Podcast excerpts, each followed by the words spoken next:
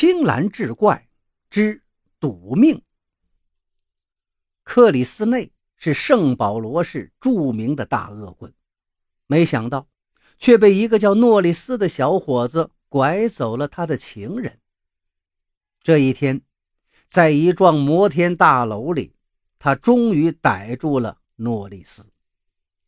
克里斯内嘴里叼着雪茄，右手拨弄着一把小手枪，而诺里斯此时在他面前早就。吓得脸色苍白了。好大一会儿，克里斯内指着一只黑色的旧购物袋，对诺里斯说道：“你把这个袋子打开，这里面有两万元。”诺里斯说道：“我不要钱，我不会跟你做交易的。我爱玛西亚。”克里斯内嘿嘿笑了笑，吐出一个烟圈，道。我对那个臭女人毫无兴趣。告诉你，今天老子要用这笔钱和你打一个赌。诺里斯不知道怎么回答。他记得玛西亚曾经说过，克里斯内是个老奸巨猾的狐狸，喜欢玩猫捉老鼠的游戏。说不定，克里斯内又在设圈套，让自己钻进去了。这时。就听克里斯内继续说道：“当然，你完全可以拒绝跟我打赌，但我必须提醒你，我已经命人把你的车开到离这儿不远的公共停车场了。现在，只要你一走出这个房子，那个人就会给警察打电话，而过不了多久，警察就会在你汽车的工具箱里。”发现六盎司的海洛因，小伙子，这恐怕是个坏消息吧？诺里斯竭力装出镇静的样子，但他知道他已经成为克里斯内游戏中的老鼠了。克里斯内仍旧微笑着道：“不过，只要你有兴趣打赌，如果赢了的话。”你就可以带着钱和那个臭女人离开这里。呃，要是输了呢？输了的话，那就要你的命。诺里斯没有吭声。克里斯内眨眨眼说：“当然，你可以拒绝。我不会强迫别人做他不愿意做的事情。”你是个明白人，应该知道，私藏六盎司海洛因，至少可以判四十年。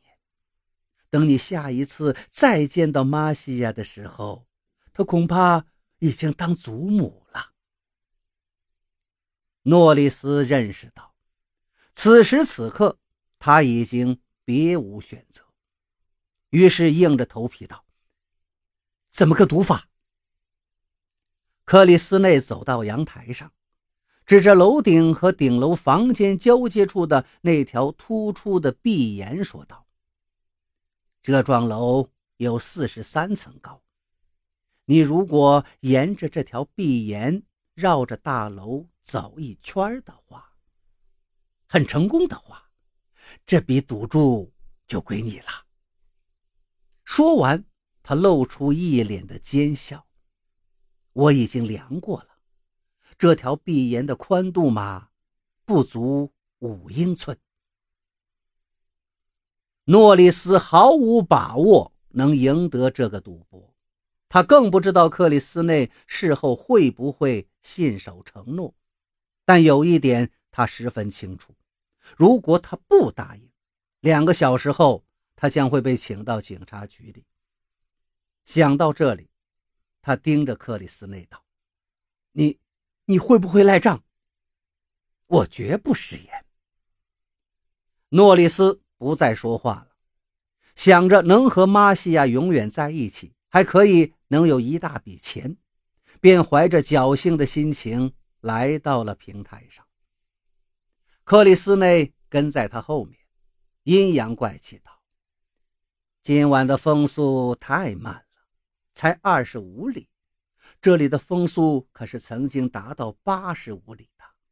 那样的话，你会觉得这座大楼像船一样的摇晃。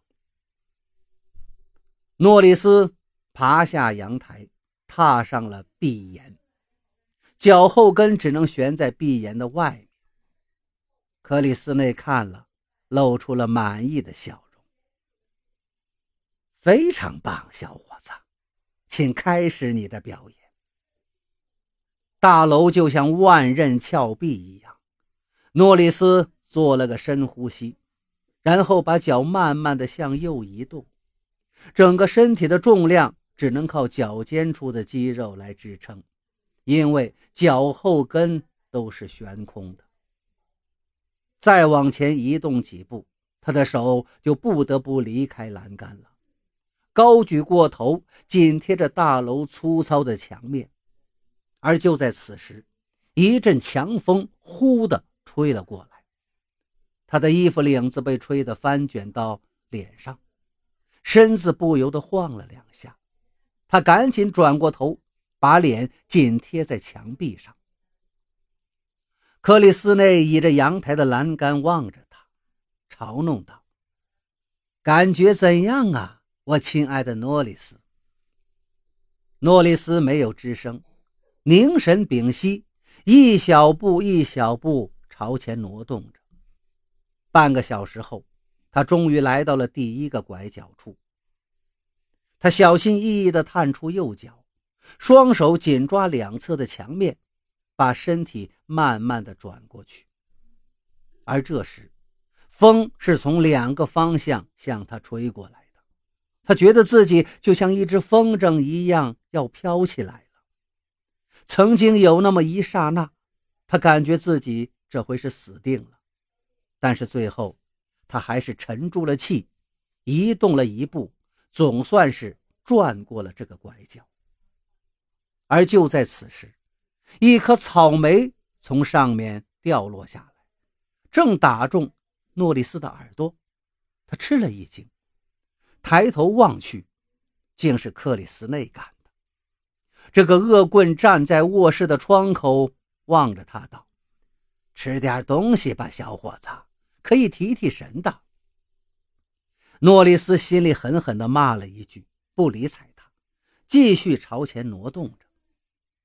第二个拐角处的侧风似乎并不太大，但是刚一转弯，不知道什么东西使劲地啄了他脚一口，他一惊，顿时失去了平衡，赶紧死命地贴紧墙壁，而那个东西又啄了他一下。